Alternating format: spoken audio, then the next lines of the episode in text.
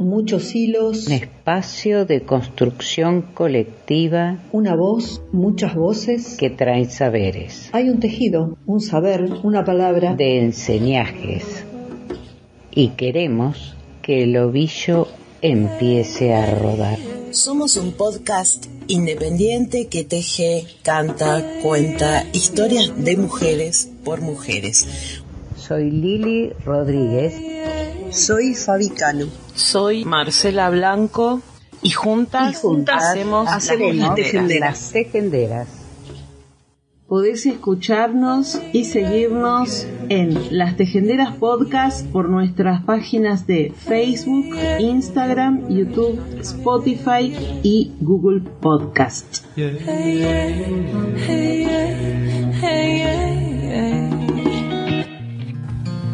Buen día a todas, a todos, bienvenidas, bienvenides a un nuevo episodio de Las Tejenderas, el número 125 de nuestra cuarta temporada.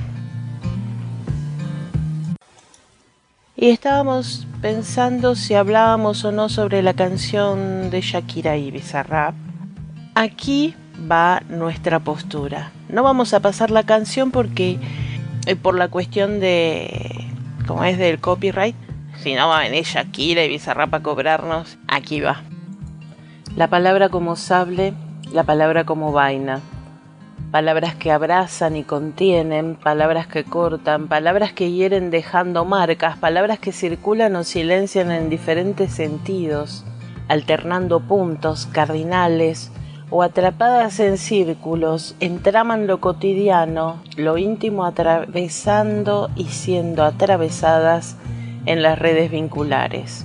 Por María Paola Casariego. Comprender el valor de la comunicación en sus diversos formatos nos habilita y otorga poder. Si hacemos foco en las palabras podemos afirmar que es una herramienta humana que nos interpela constantemente para la transformación inclusiva entramados convivenciales habitables. En estas breves líneas me propongo reflexionar mediante una ocurrente clasificación las repercusiones subjetivas de la comunicación enfocada en las palabras usadas en el cotidiano. Podría pensarse en diversos tipos de palabras verbalizadas o escritas que invocan o convocan mudas, y a los gritos, acciones que traslucen omisiones o vociferan ponzoña o antídotos en variados entramados, en tanto me centraré en dos grupos de palabras, palabra como sable y palabra como vaina. El significado de la palabra sable denota un arma blanca curva de un solo filo pensado para cortar, usado en caballería e infantería en el siglo XIX e incluso el XX. Dentro del grupo de palabras sable intento comprender palabras cortante, al filo, protectoras hirientes, cuidadas, descuidadas, sobrevaluadas, devaluadas, dichas y no dichas, boicoteadas, invisibilizadas, ninguneadas, mediadas, justas, injustas, preponderantes, privilegiadas, entre otras. Las palabras sables devienen con ciertas características rítmicas de tono o volumen en las interacciones humanas, muchas veces matizadas con insultos, agravios, descalificaciones o silencios, entre otros, afectando las subjetividades personales e interpersonales.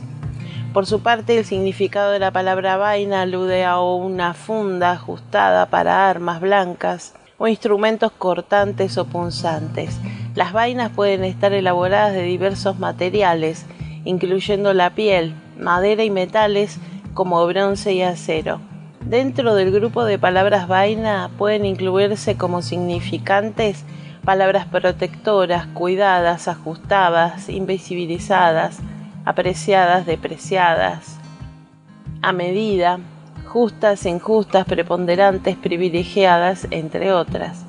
Las palabras vainas también denotan ciertas características rítmicas de tono o volumen. En las interacciones humanas muchas veces solapadas, encubiertas, matizadas con aparente cuidado, afectando o asfixiando las subjetividades personales e interpersonales. La oportunidad, la pertinencia y coherencia de la palabra situada y utilizada en el contexto marca la diferencia en pos de una comunicación convivencial.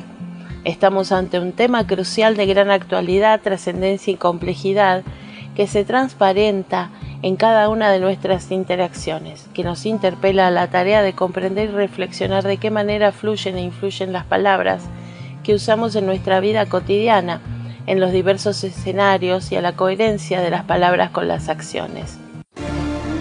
Hola, buen día. Sé que es medio temprano, pero acabo de escuchar la canción de Shakira. Y bueno, hay opiniones encontradas porque mm, eh, es muy autorreferencial.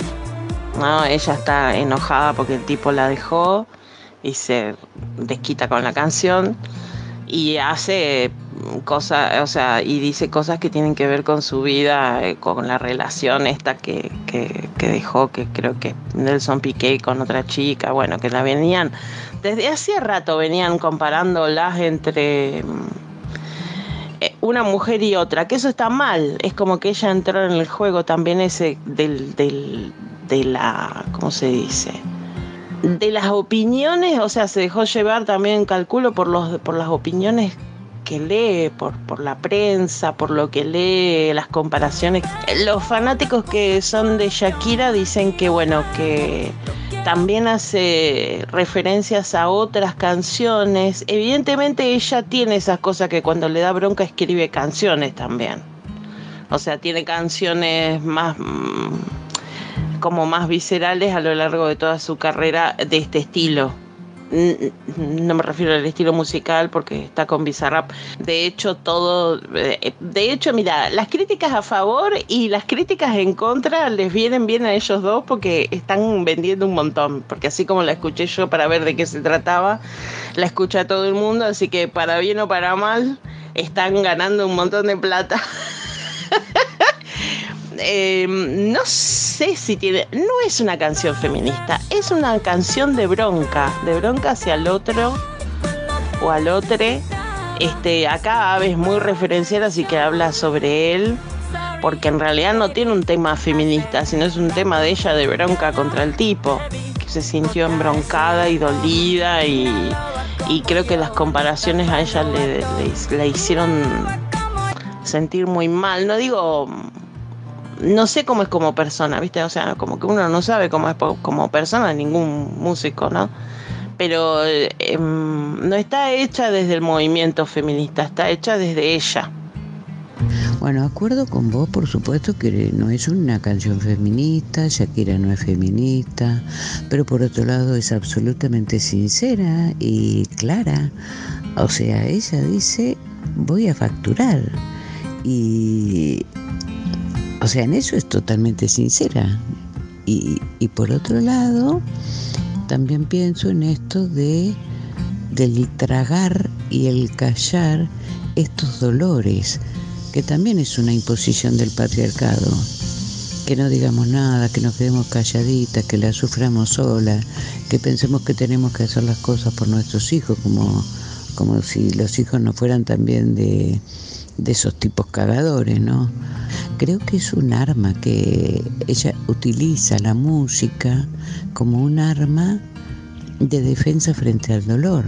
No lo digo mal, lo digo bien, tiene esa herramienta que tantas y tantas mujeres no, no tenemos. Que le pega a la otra, y sí, le pega a la otra. Ahora, eh, ahí a mí me pega en un punto que es el famoso punto de la sororidad. Sororidad, los, los putos huevos del tipo, porque eh, ella sabía dónde se metía. Ella también ahí hay una estafa. Ella la conocía, se le metió en la casa, accedió. Entonces, eh, también ah, desde ahí se puede ver el no feminismo. Quien se mete con un tipo sabiendo que está que va a hacer doler a otra mujer no es feminista. Para mí no lo es. Por otro lado, yo digo o pienso que, que estos machos del orto vean que, que dentro del feminismo debatimos por por la canción cuando no, no debatimos por ahí por otras de mujeres. Porque sí, claro, le damos a todos los machirulos y sus canciones y sus tangos y sus boleros y sus arjonas, pero, pero no le pegamos a otra mujer. Entonces ahí entro yo en contradicción. Ahí entro en contradicción. ¿Le vamos a pegar porque es mujer y escribió esto? Ah, ¿Con todo el dolor que tiene? No me parece. Aunque te digo, en el fondo, no, la gente que habla mal creo que es un poco, bueno, los que los hombres que se deben sentir medio complicados porque este, ella es como mala con el tipo. Pero bueno, si yo tuviera la capacidad que tiene ella para hacer letras, este, capaz que hubiera escrito una canción de desamor así, de bronca. ¿No es cierto? Cuando uno le pasan cosas con, con otros. Eh, la canción es buena en realidad. Y como vos decís, desde la sororidad, la canción es totalmente rescatable porque ella tiene ese poder de la palabra que para ella es sanadora.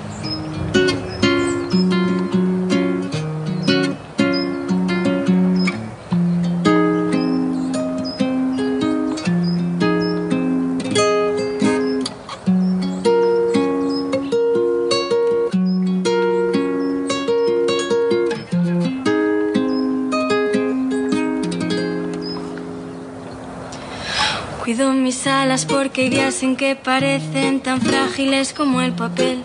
Solo el amor consigue hacerlas fuertes. Romperé lo que me ate para volar y recibir la luz del sol cuando sale. Cuando sale.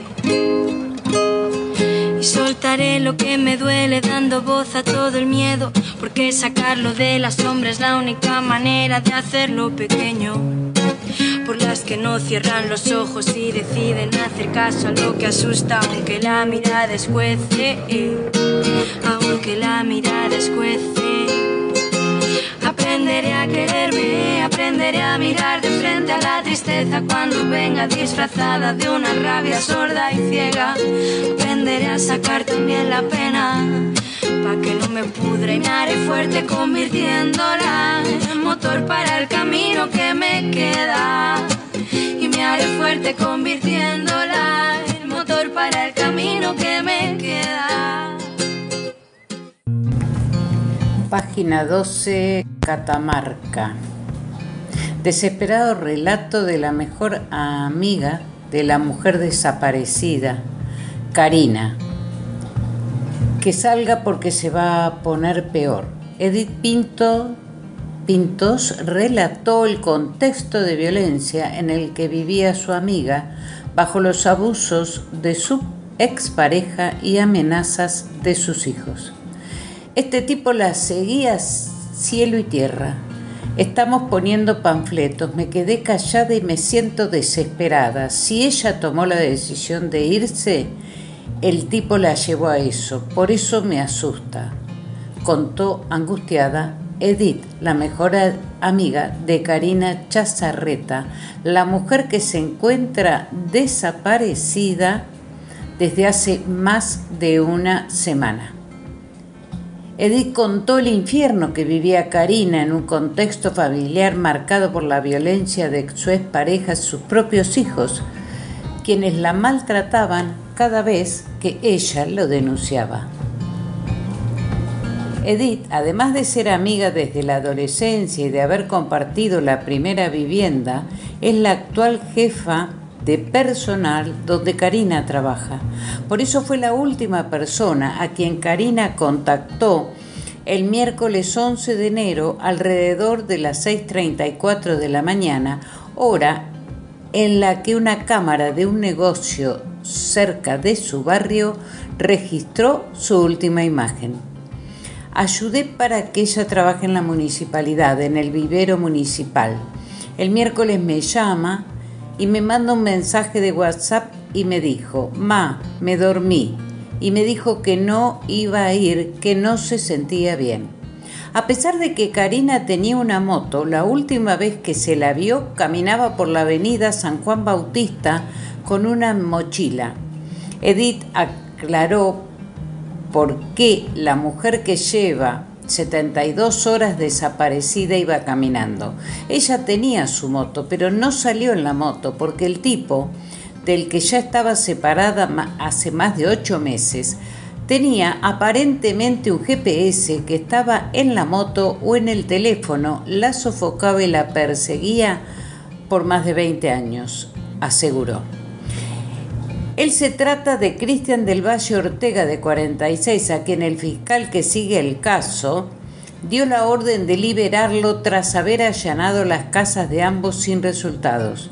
Para Edith, la expareja, es decir, Cristian del Valle Ortega, es responsable de cualquier decisión que haya tomado su amiga. Ella estaba afligida, no razonaba. Quiero creer que si Dios decidió irse, no es de pensar eso, es más, ella pensaba en matarse, que ya estaba harta de vivir, sí, quizás hubiera pensado en suicidarse. En este sentido, Edith contó que el lunes 7, dos días antes de la desaparición de su amiga, Ortega había protagonizado un episodio de violencia en el trabajo de Karina. Se presentó en el trabajo y empezó a gritar, vení Karina, las compañeras, compañeras empezaron a rodearlas para protegerla y el tipo la llamó a una de las compañeras. Decile a Karina que salga porque esto se va a poner peor, le dijo. Entonces ella sale del predio y se acerca al remis, ya que él es remisero. Ella le dice que se vaya. Él estaba enloquecido y salió a todo lo que daba en el remis. Edith agregó que ese mismo lunes a la salida del trabajo el hombre la persiguió. Cuando ella se va, mi otra compañera lo ve que el tipo la había hecho bajar de la moto y la tironeaba del brazo que la estaba zamarreando. La seguía y la esperaba horas y horas. La amiga decidió acudir a los medios porque le parece curioso, entre comillas, que no haya rastros y que el mayor sindicado haya sido puesto en libertad contó que en su declaración ella puso a disposición de la justicia su celular y, un pendrive donde guarda desde el 2017 los mensajes de amenaza que la expareja le enviaba a Karina. Ya lo dije, puse a disposición mi teléfono para que ellos vean, porque él la obligó a borrar el teléfono y yo tengo un pendrive con todos los maltratos desde el 2017 y él la volvía a envolver. La amenazaba, la acosaba y ella me mandaba mensajes. Estoy cansada, ya no doy más, me obliga a hacer cosas, me obliga a todo, no sé qué hacer, estoy muerta en vida, me doy cuenta que es un psicópata, es capaz de hacer cualquier cosa. Eran los mensajes. Yo ya declaré, dijo la amiga, pero esto aparentemente para ellos quedó inválido. Edith contó que la denuncia que Karina hizo en diciembre no es la primera antes de la pandemia. La, mujer levantó otra que ya estaba lista para la sentencia. Sin embargo, el entorno familiar y la presión de la expareja hicieron que Karina no encontrara una salida a la situación de violencia. Los hijos aportaban a la violencia del padre, denunció Edith. Sos una pelotuda, ahora el viejo va a quedar sin trabajo. ¿Qué me vas a dar de comer? Ahora el viejo se va a llevar el auto, contó que le decían a Karina. Uno le mintió y le dijo que lo habían corrido del trabajo por culpa de ustedes, porque viven en Quilombo y me quedé dormido. No era que lo habían corrido, lo habían suspendido, pero él le puso la carga a su madre.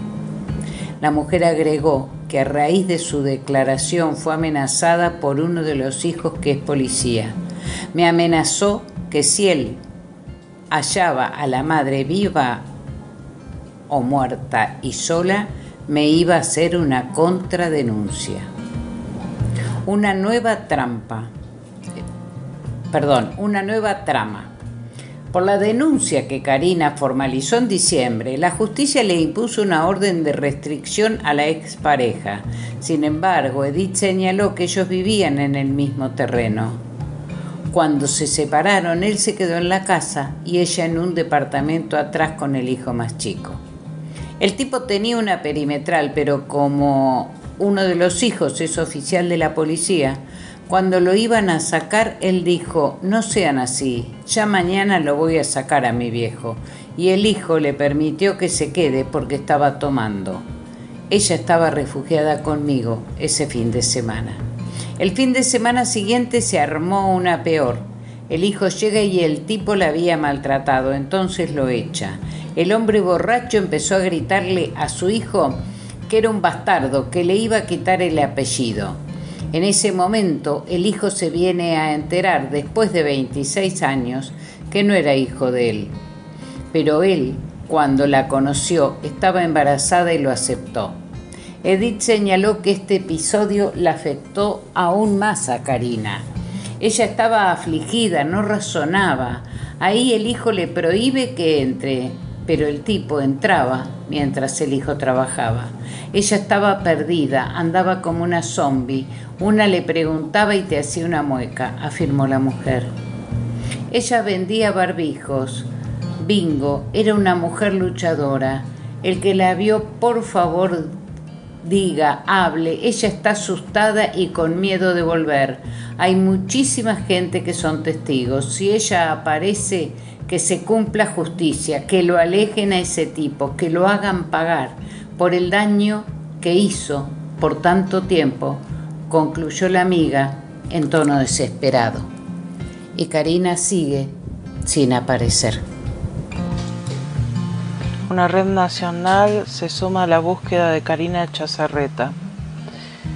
17 de enero de 2023, a cinco días de la desaparición de Karina Verónica Chazarreta, de 49 años, la búsqueda para dar con su paradero se extendió en todo el país en la jornada de ayer. A través de la participación del Ministerio de Seguridad de la Nación se emplea el Sistema Federal de Búsqueda de Personas Desaparecidas y Extraviadas. La red se sumó luego de que el Ministerio de Seguridad de la provincia, a través de la División Trata de Personas de la Policía de Catamarca, elevara la solicitud del Sistema Federal para hacer extensiva la búsqueda en todo el país, cuyo procedimiento ya se encuentra en marcha. A ello se le suma una alerta emitida a través del Sistema Federal de Comunicaciones Policiales, la cual elevó la información a todas las provincias, donde también tomaron participación áreas de los Ministerios de Seguridad a nivel nacional. Esta medida inició desde el momento en que se reportó la desaparición de Chazarreta. Mientras crece la incertidumbre, angustia y desesperación de sus familiares, la justicia lleva adelante la investigación analizando los elementos secuestrados en los allanamientos en la vivienda de la mujer con el objetivo de encontrar pistas que lleven a esclarecer el misterio del paradero. Hasta el momento la causa se encuentra sin detenidos. En su momento el fiscal en feria, Jonathan Feldstina, había ordenado el arresto en averiguación del hecho a su expareja, Cristian del Valle Ortega y Edith Pintos, amiga de Karina. Ortega tenía una denuncia por amenaza realizada por Chazarreta en, su, en diciembre del año pasado y una restricción de acercamiento. Por su parte, Pintos había recibido una transferencia de una importante suma de dinero a la cuenta por parte de Karina. Tras averiguaciones practicadas, el fiscal ordenó la libertad de ambos. El exhaustivo operativo de rastrillaje para buscar a la mujer continúa día a día. Trabajan en la búsqueda de manera conjunta familiares efectivos policiales de las distintas divisiones. En la jornada de ayer, familiares y amigos se congregaron en la plaza 25 de agosto con carteles con imágenes de Karina con la leyenda de Se Busca y Tus hijos te esperan, para marchar hasta la Fiscalía General ubicada en la calle Junina al 600. Sus hijos Tiziano y Nahuel dialogaron con el SQ Play y agradecieron el trabajo de búsqueda que lleva la policía. Sin embargo, lamentaron no poder encontrar pistas que deriven al paradero de su madre. Los policías están haciendo todo lo posible para saber dónde está mi mamá, expresó Tiziano. Por su parte, Nahuel pidió, si alguien sabe dónde está, que nos digan que hay una familia que está muy mal. Pensamos que se iba a trabajar pero tomó otro camino. Su hijo solicitó que los vecinos que tengan cámaras de seguridad en cercanías al domicilio de Karina visualicen las mismas en el día y el rango horario que desapareció su madre el 11 de enero a las 6.30 y 4 de la mañana. Alguien debe tener una cámara que haya registrado algo, expresó Nahuel. Las heridas solo sanan con amor y digna rabia. Habrá que abrir con una ganzúa. La costumbre de esconder las lágrimas y todo lo que arrastran. Habrá que aprender a soltar a viva voz y con la cara mojada.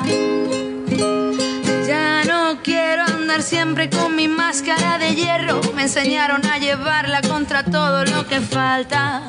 Pero no me deja verme, no me deja verte. Tantas veces es un nudo que rodea mi garganta. Ya me falta el aire. Hace tiempo que me falta. Aprenderé a quererme, aprenderé a mirar de frente a la tristeza cuando venga disfrazada de una rabia sorda y ciega. Aprenderé a sacar también la pena, pa' que no me pudre me haré fuerte convirtiéndola en motor para el camino que me queda.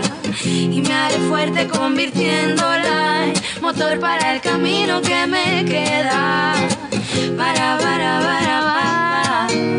Para, para, para, para. Para, para, para, para, para, para.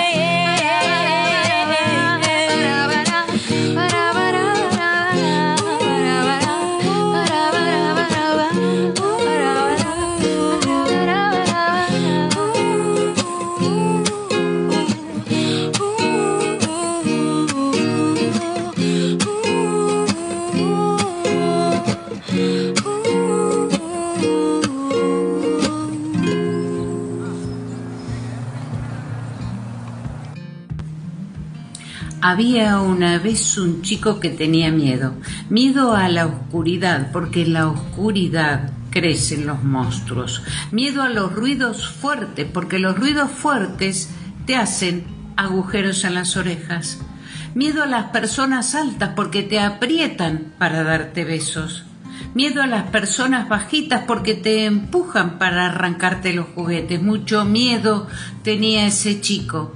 Entonces la mamá lo llevó al doctor y el doctor le recetó al chico un jarabe para no tener miedo. Amargo era el jarabe. Pero al papá le pareció mejor que el jarabe, que era mejor mm, un buen reto. Basta de andar teniendo miedo, vos, le dijo. Yo nunca tuve miedo cuando era chico. Pero al tío le pareció que mejor que el jarabe y el reto era una linda burla. La nena tiene miedo, la nena tiene miedo. El chico seguía teniendo miedo. Miedo a la oscuridad, a los ruidos fuertes, a las personas altas, a las bajitas y también a los jarabes amargos, a los retos y a las burlas. Mucho miedo seguía teniendo ese chico. Un día el chico fue a la plaza. Con miedo fue para darle el gusto a la mamá. Llena de personas bajitas estaba la plaza y de personas altas.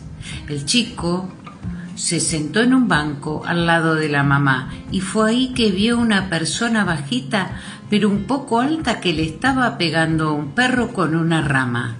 Blanco y negro era el perro, con manchitas, muy flaco y muy sucio estaba el perro. Al chico le agarró una cosa en el medio del ombligo y entonces se levantó del banco y se fue al lado del perro. Y se quedó parado, sin saber qué hacer. Muerto de miedo, se quedó.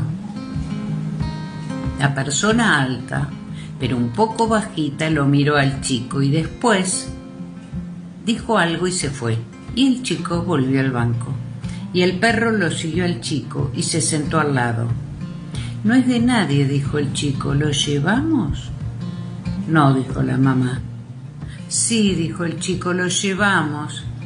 En la casa, la mamá lo bañó al perro, pero el perro tenía hambre. El chico le dio leche y un poco de polenta del mediodía. Pero el perro seguía teniendo hambre, mucha hambre tenía ese perro. Entonces el perro fue y se comió todos los monstruos que estaban en la oscuridad y todos los ruidos fuertes que hacen agujeros en las orejas. Y como todavía tenía hambre, también se comió el jarabe amargo del doctor, los retos del papá, las burlas del tío, los besos de las personas altas y los empujones de las personas bajitas. Con la panza bien llena y rellena, el perro se fue a dormir debajo de la cama del chico se fue a dormir, por si quedaba algún monstruo. Ahora el chico, que tenía miedo, no tiene más miedo, tiene un perro.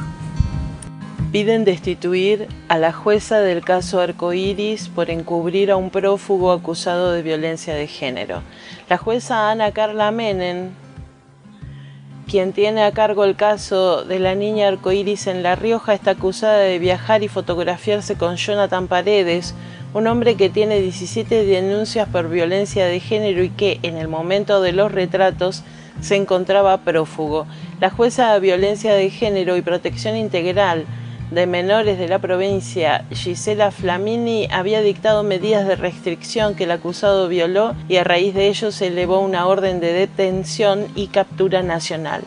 Mientras se esperaba el cumplimiento de la orden judicial, la jueza Menem subió una foto a su cuenta de Instagram donde se la ve con el denunciado.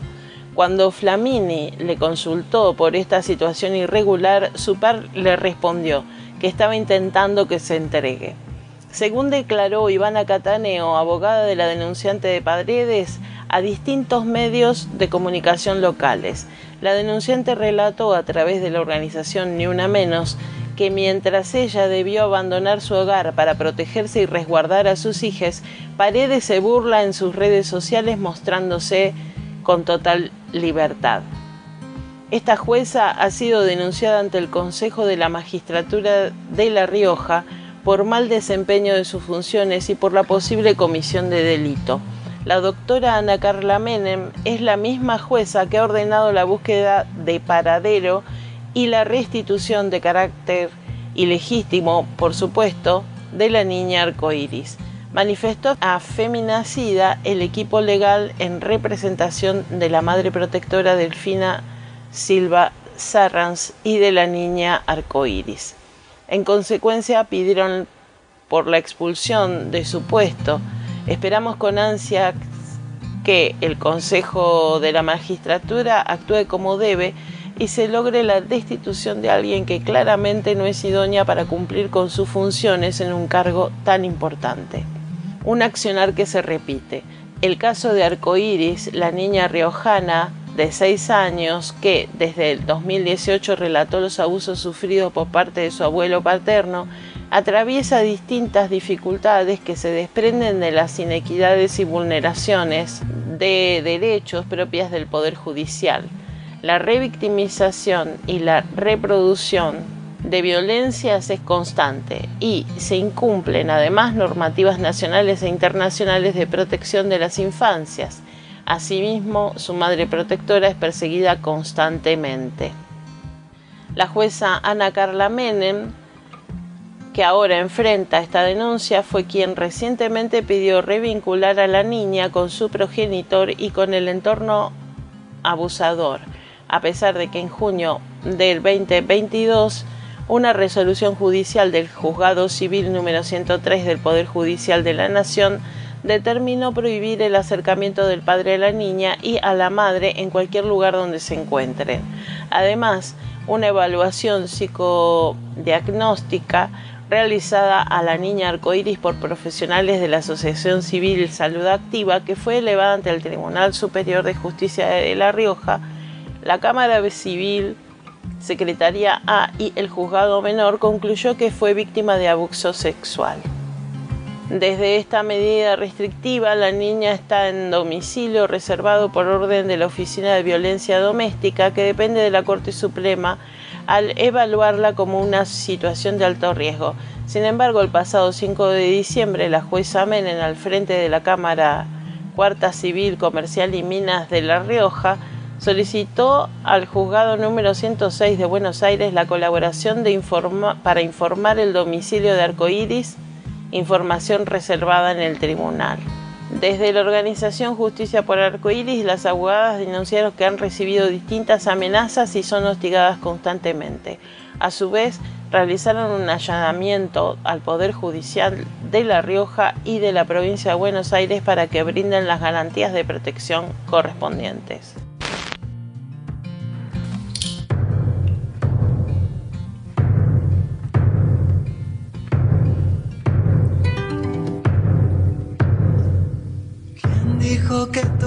Está perdido. Yo vengo a ofrecer mi corazón. Tanta sangre que se llevó el río. Yo vengo a ofrecer mi corazón. Como un documento inalterable. Yo vengo a ofrecer mi corazón. Aunque los satélites no alcancen, vengo a ofrecer mi corazón.